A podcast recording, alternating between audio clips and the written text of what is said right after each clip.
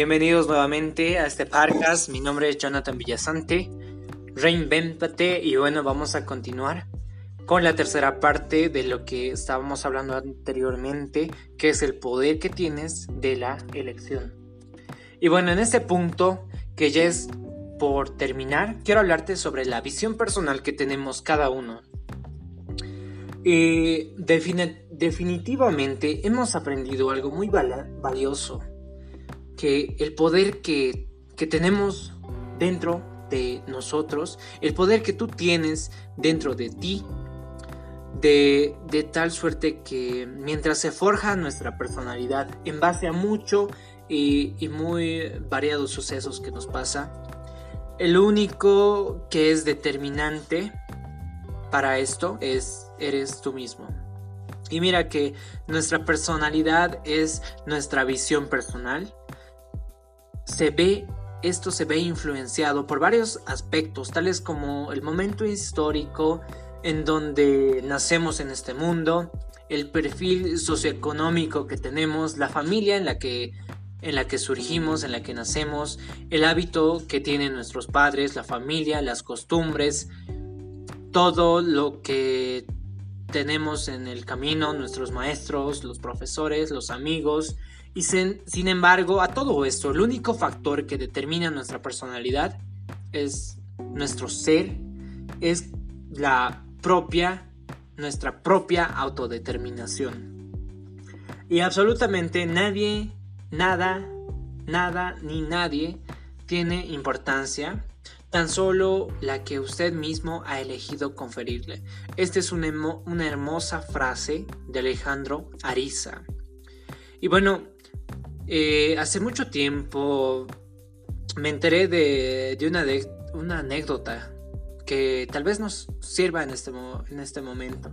Y bueno, se trataba de un hombre y ya era de unos 45 años y hablaba acerca de que este hombre era un delincuente, era un alcohólico, se, se encontraba en la calle, era, era buscado por, por condena a la, por la prisión, por haber asesinado a sangre fría, era dependiente de, del alcohol, de las drogas, y esta persona tuvo dos hijos. Y esta persona que tuvo dos hijos, uno de estos de sus hijos fue casi fiel a su padre, Siempre era, era el asaltante, el alcohólico, el drogadicto y ha mantenido todos los vicios que tenía su, su, parte y también le ayudaba a su padre a vender esas cosas que robaban.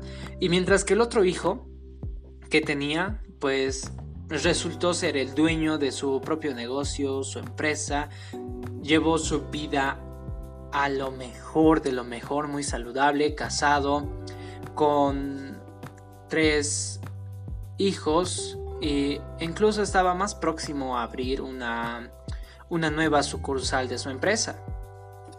Y lo más importante de esto era que, que ambos hijos, pues, se les hizo la misma pregunta.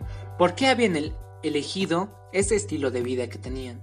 Y los, los dos respondieron de, de manera independiente sin que, sin que los encontraran a los dos hermanos y les preguntaran en ese mismo momento. Entonces, los dos respondieron de, de la forma en que eh, ellos dijeron que otra cosa hubiera hecho después de haber tenido un padre como el que tuve. Y esa fue la propia autodeterminación que tuvieron cuando cuando el ser humano está más por arriba de las circunstancias y no es víctima de esas circunstancias que le pasa.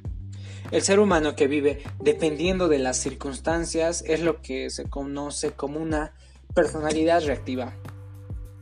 Pero el ser humano que se define a sí mismo, que hace, eh, que define el clima, define la economía de su país, define su familia, su esposa, define el, sin número de factores que va a ir en su, en su vida, factores externos, pues es obviamente el que tiene un comportamiento en base a su propio esfuerzo y eso es lo que se lo conoce como una personalidad proactiva. Sin embargo, cuando este ser humano se mueve en niveles dramáticos inferiores a lo que se le confiere de, sí mismo, es decir, siendo la máxima obra de la creación, simplemente opera reaccionando al mismo nivel de la más elemental formulación.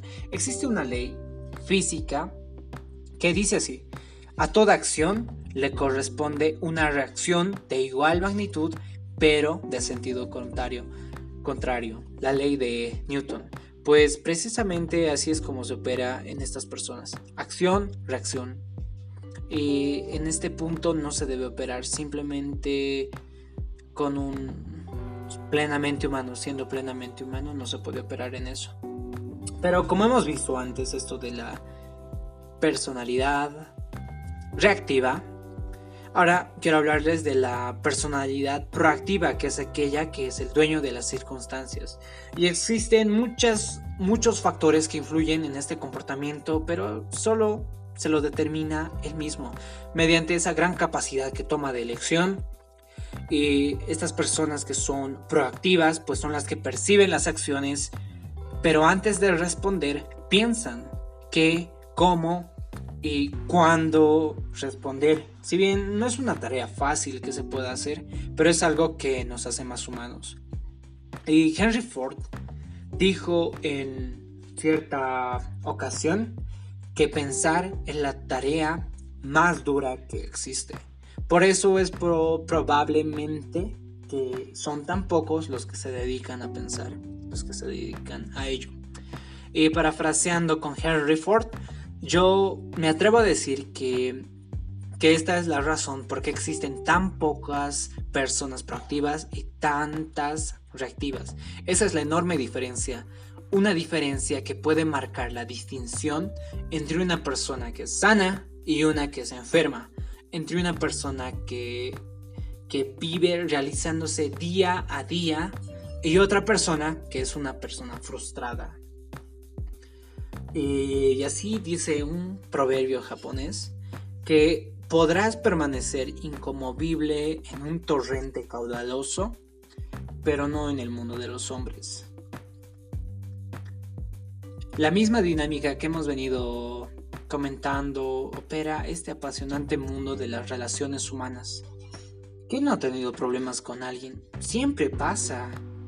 Bueno, y hasta el momento es pues que no lo podemos evitar. En alguna ocasión escuché a un amigo que, había recién contraído con su pareja, eh, relación con su pareja, ¿no? Y me dijo que recordaba cuando me decía, eh, John, estoy, estoy tan enamorado, mi mayor alegría es cuando, cuando hago una feliz, cuando hago feliz a mi pareja, cuando estoy con ella, siento que esa es mi responsabilidad en esta, es mi nueva vida. Y yo le dije, qué bueno, bro, me da mucho gusto, pero sin embargo, ten, esa, ten el cuidado de, que, de medir los límites de tu responsabilidad. Y mi amigo me dijo, ¿a qué te refieres con eso? Y yo le dije, pues me refiero a que cada persona es, es el único responsable de, su propia, de sus propias emociones. De otra manera, si tú te responsabilizas, de que tienes que hacer feliz a esa persona, a tu pareja, pues ella estará destinada a vivir una desdicha para toda su vida. Sus emociones solo dependerían exclusivamente de ti. Y eso no puede ser verdad. La auténtica felicidad es la decisión de la propia persona que tenemos. Ahora bien, si por amor tú favoreces su propia elección, enhorabuena, está súper. Qué extraordinario crecimiento le estás ayudando a generar. Porque tú, em, por amor, es donde le favoreces a aquella, a lo que ella quiere que hagas. Y bueno, todos nosotros hemos llegado a experimentar alegría o tristeza en base al comportamiento de las otras personas, lo que hacen las otras personas. Y esto, pues, el, resultado de, de, estar sufriendo con esto es, pues, la frustración, la ansiedad y la depresión. Eh, este error es muy, muy dinámico, eh, interpersonal, que se debe eh, primordialmente al tipo de amor posesivo que hay entre las personas. Muchas personas manejan esto en su vida de relación y sin embargo, una vez que, sea, que tú analizas esta, esta dinámica, eh, también voy a tocar este tema profundo en otra podcast, así que te digo que lo escuches. Una vez más, te digo que en esta verdadera convivencia entre seres humanos, en alguna ocasión has escuchado frases como, ya cállate, porque me estás poniendo de malas? Así como que estás hablando y alguien ya se está enojando por lo que tú dices. O, pues que me estás molestando, no sé, alguna amiga tal vez te dijo eso. Pues bien, yo lamento desilusionarte, pero quien está poniendo de malas o quien está enfermando es usted solito, eres tú mismo. En muchas ocasiones ni siquiera la otra persona o tu agresor, según quien te está molestando para ti, está enterado del mal que te está ocasionando. Imagínese, eh, imagínate qué irónico es esto de que mm, una vez la señora Emma Godoy expresó en alguna entrevista que las cosas de, de las cosas que hacía por radio que la envidia, que los celos eran dos emociones profundamente absurdas y desgastantes, ya que la otra persona que teníamos envidia o, a la que le teníamos celos, pues muchas veces no estaba ni enterada de eso. y ella decía de broma que ojalá sería que, que por lo menos por sentir envidia o celos por esa persona, que ella sintiera un, dolor incesante en ella, que, se lastime un pie, que le duela la barriga, que le dé dolor de cabeza. Y pues experimentar estas emociones sería algo muy, muy genial si pasara para esas personas que tienen envidia y celos de las demás. Pero en este, cuando hacemos eso, solo nos hacemos daños a nosotros mismos. No ganamos nada. Es tonto proceder así y, con obvias razones. Y bueno, eh, a medida que tú me vas escuchando todo lo que te voy diciendo, es muy probable que, que estés de acuerdo e incluso que, que asientas con tu cabeza, que digas, ah, ¿qué tal a la hora de la verdad? Realmente tú eres un capo, un capo activo, usted... Pero sinceramente piensa y elige antes de actuar, así. Bueno, no me responda, no intento torturarlo. Simplemente quiero que tú hagas la reflexión, el por qué primero. Antes que nada, necesitamos conocernos más a nosotros mismos para que luego más acertadamente naveguemos a la a, por el apasionante mundo de la perspectiva que tenemos de nosotros mismos. Si te interesa vivir una vida plenamente exitosa en los diferentes roles que, jugamos diariamente, pues te recomiendo que, que oigas todos los podcasts de aquí en adelante. Recórrelos, escúchalos y siempre con tu propia personalidad para así puedas conocerte un poco más y, y así puedas conocer el poder que tienes de tu identidad. Así tú puedes descubrir y puedes conocer el poder tremendo que tienes de tu propia identidad a través de, estas parcas que van a seguir. Te invito a que vayas a eso, que es el siguiente tema que ya viene. El poder de tu identidad. Y bueno, el primer escalón, como te digo, hacia una nueva conciencia es que garanticemos este salto a lo que se llama el control de la autoestima. Existe un principio filosófico fundamental que, que dice de la siguiente forma. Nadie puede ver lo que no tiene. Si yo te dijera a ti que me prestes 100 dólares, y suponiendo que tú eres una persona de buena voluntad, pues me los prestarías, ¿verdad? Pero, ¿qué pasaría si tú no tuvieras esos 100 dólares? Pues claro, no podrías prestármelos. ¿Y acaso tendría yo la, la razón de decirte, ah, no, qué desgraciado, no me quiere prestar, es un avaro, qué, qué egoísta, no me quiere prestar 100 dólares? Y se imagina si te dijera que, ah, así entonces, ¿con qué esas estamos? ¿No me quieres prestar? Pues en ese sería absurdo, ¿no crees? Pues esto va de la misma manera, pues si tú no tienes esos 100 dólares, aunque tengas la mejor voluntad de prestármelos, te, te sería imposible hacerlo. Y bueno, esto va de lo mismo con que si se lo pidieras tú a otra persona que fuera de tu confianza, que tuvieras todo su cariño, todo su respeto, pero esa persona no los tiene y asimismo le va a ser imposible dártelos.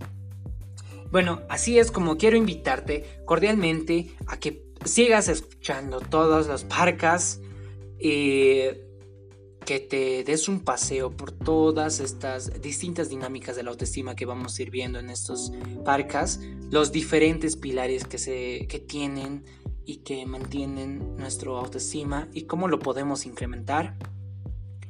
Eh, que te enteres muchos casos prácticos a través de los cuales dignifique dignifiques más a tu persona y te identifiques como alguien que realmente ser más, como alguien que merece ser más de lo que hasta hoy has sido. Y si te interesa, pues bien, sigue, continúa escuchando y te veo, te escucho en el siguiente podcast. Espero que me escuches y continúa haciendo, hazlo con todos los parques. Realmente esto te va a llevar a tu siguiente nivel y así es como vas a poderte reinventar como una persona poderosa.